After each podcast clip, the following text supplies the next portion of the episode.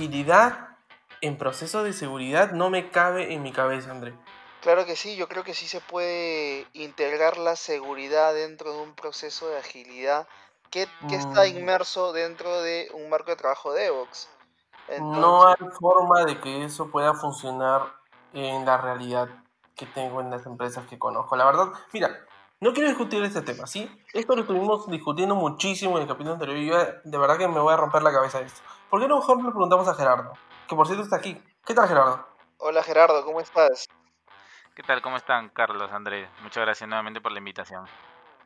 Claro que sí, estábamos discutiendo, debatiendo un poco con Carlos si es posible eh, integrar la seguridad dentro de un proceso de agilidad y podamos tener esta colaboración.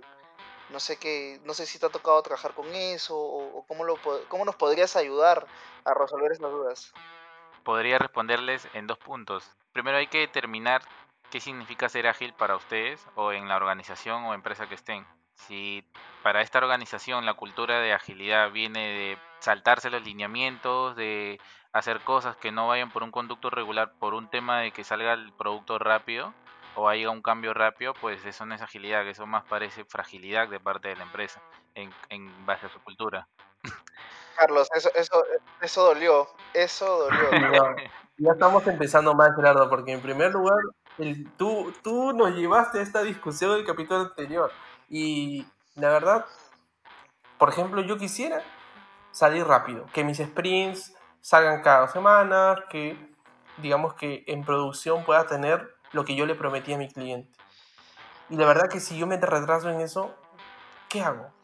Ahí, ahí yo podría acotar de que para evitar ciertas demoras, lo mejor sería integrar al equipo de seguridad desde el inicio del proyecto, ¿no? Entonces, así ya marcas un, un trabajo colaborativo con todo el equipo, aplicación, operación y seguridad desde el inicio. Exacto, lo que dice Andrés es una muy buena respuesta, Carlos, y deberías, deberías tomar el ejemplo que él da. Mira, lo que sucede en tu caso, Carlos, o en la organización donde tú estás y que has conocido, es que posiblemente el rol de seguridad esté aislado de todo el proceso de la construcción del software o de tu producto. Y una vez que el producto te- es terminado, ya está por, por ser un MVP y de repente por ya salir en vivo, pues ahí recién incluyen al rol de seguridad para que pueda, no sé, tal vez hasta peinar el producto y ver pues si es que ya, digamos, tiene como que la bendición que algunos le dicen y pues ya esté en vivo, ¿no? Entonces, ¿qué es lo que hace de seguridad? De seguridad definitivamente tiene principios de, de protocolos a seguir de que esto no debe ser, esto otro tampoco, y ahí entonces todo el trabajo que ha hecho el equipo de Vox, en este caso, para la construcción de ese producto, pues se ve mermado por las decisiones y las acotaciones que tenga el, experto en seguridad. Entonces, ¿qué es lo que sucede? Este producto se tiene que regresar nuevamente al inicio de la construcción para que nuevamente pueda corregirse y parchar estas vulnerabilidades que el de seguridad haya encontrado. Entonces eso no es ágil definitivamente y eso pues trae muchos problemas y trae nuevamente guerras entre el, equipo de Vox y, el equipo de seguridad, ¿no? Pero tomando nuevamente la respuesta que, que dio Carlos, pues DexSecOps existe para poder dar una integración al rol de seguridad desde el inicio del proceso de todo de la construcción del producto.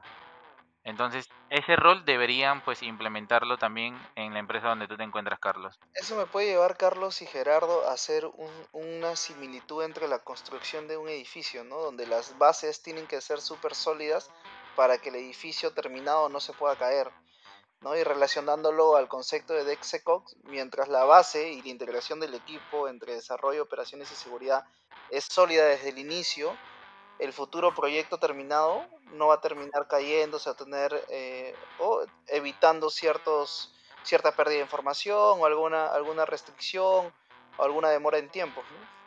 O sea, me estás diciendo que un proyecto que no está correctamente protegido desde el inicio, que no se ha implementado seguridad desde las bases, desde el diseño, está destinado al fracaso, prácticamente.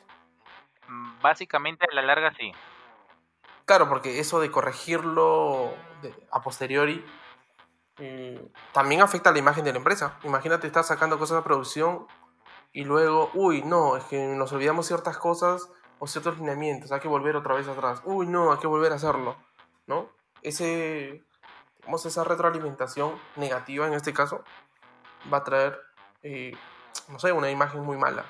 Tiene repercusiones, ¿no? No involucrar temas de seguridad desde el inicio y, y eso ya sea en la imagen del producto, eh, ya sea una aplicación, cualquier producto que se esté corriendo en alguna tecnología, como también en la imagen de la empresa, ¿no?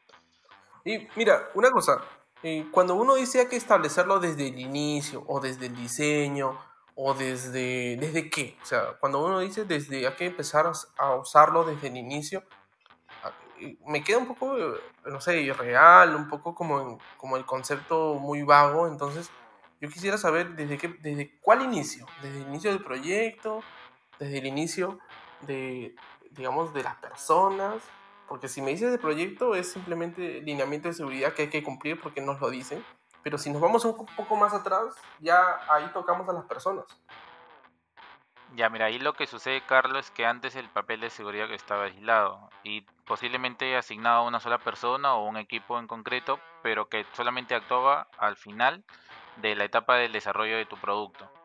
Entonces, mientras más duraba estos ciclos de construcción y cuando llegaban al, experto de seguridad, pues había, digamos que, esta incertidumbre si realmente el producto pasaba o no con, las métricas, o mejor dicho, con las reglas, el checklist que el de seguridad tenía. Entonces, es por eso que dentro de la cultura de Evo, que es una cultura, una metodología ágil, pues existe también otra, otro término llamado DexEco, que es un término que, como lo había mencionado también ahí André, eh, significa integrar el rol de seguridad no al final ni, o en el medio, sino desde el inicio de la construcción de tu producto. Así el desarrollador va construyendo su producto en base a las buenas prácticas para que cuando llegado el momento de sacarlo a producción, pues no tendría que pasar por lo que pasaba antes, ¿no?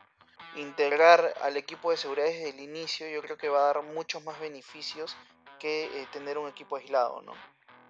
Así es.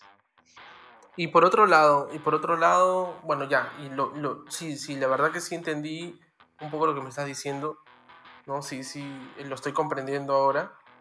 Y, y si yo te digo que realmente voy a llegar el próximo lunes a la reunión de gerencia y decir, bueno muchachos, saben que lo que estábamos trabajando o a partir del próximo sprint vamos a empezar a cambiar todo por completo y ahora vamos a implementar medidas de seguridad completas y por tanto van a tener que trabajar el doble. ¿O cómo, o cómo haría? O sea, lo, de golpe, de golpe todo. No, no es trabajar el doble. En realidad, no, no, seguridad no se basa eso, o mejor dicho, usar de dentro de la organización no se basa a trabajar el doble, sino se basa a poder identificar los roles y formar el, el, conjunto y el equipo de trabajo orientado a DexEcox, es decir, desarrolladores, seguridad, operaciones o infraestructura, en algunos casos le llaman. Y desde allí ya pues, es decir, pues bueno, nos quedan tantos sprint para poder terminar el trabajo, pues de seguridad que tú estabas aislado hacia el final y solamente actuabas cuando yo ya terminaba mi producto, pues ven, acóplate a nosotros y desde ya pues indícanos cuál es el checklist que nosotros tenemos que seguir para poder cumplir con, con la best practice de seguridad y no mandar al mercado o, lanzar al mercado un producto con, con, con, diferentes vulnerabilidades, ¿no? sino lanzar al mercado un producto seguro.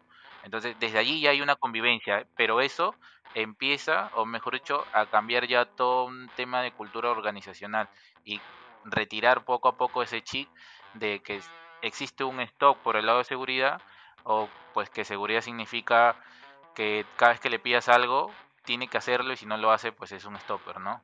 Como lo había mencionado ya esto no es seguridad. Ahí acotando un poco Gerardo a, lo que estás comentando, conocer esas puertas de seguridad desde el inicio del proyecto, eh, relacionándolo a lo que mencionaba Carlos, que hablaba de tiempo, que podría demorar. Entonces, conocer estas puertas de seguridad te puede permitir automatizar eh, el proceso y evitar que el flujo de trabajo se pueda ralentizar.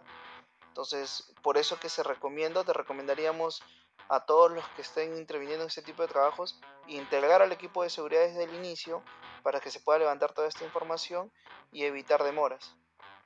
Ahora voy entendiendo que esto va por partes, ¿cierto? Es como hacerlo por capas, no, no implementar totalmente, sino hacer progresivamente los cambios que no termine en un trabajo forzoso, que no termine en, en sobrecarga laboral, ¿cierto? Sí, así es, definitivamente en cada sprint o cada fase del desarrollo de tu producto, pues ya tener todo un checklist o un backlog general de todas las actividades a nivel de, de estos roles que existen dentro de esta cultura de Execode que puedan ir implementándose o se puedan agregar en el paso a paso de la construcción de tu producto.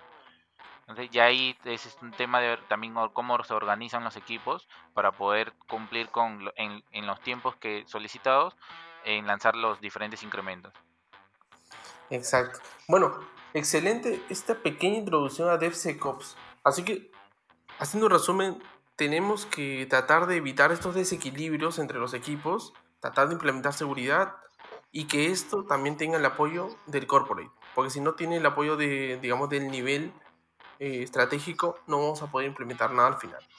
Muchas gracias Gerardo por este aporte, ha sido genial tenerte de nuevo y ayudarnos en esta discusión que nos está volviendo locos, la verdad. Gracias Gerardo por acompañarnos otra vez, ayudarnos en esta discusión.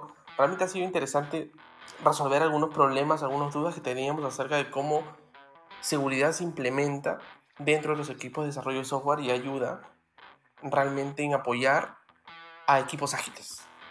Muchas gracias Gerardo. Muchas gracias Carlos, muchas gracias Andrés nuevamente por la invitación, ha sido todo un gusto estar aquí y bueno, me despido dejando algo en claro, pues que seguridad sí es ágil y quien diga que no es porque no conoce Dexecox. Uy, uy, uy. Hemos tenido la participación de Gerardo en, en este podcast. Yo soy Andrés Cervantes. Y yo soy Carlos Cortés. Y esto es Imperio Cloud.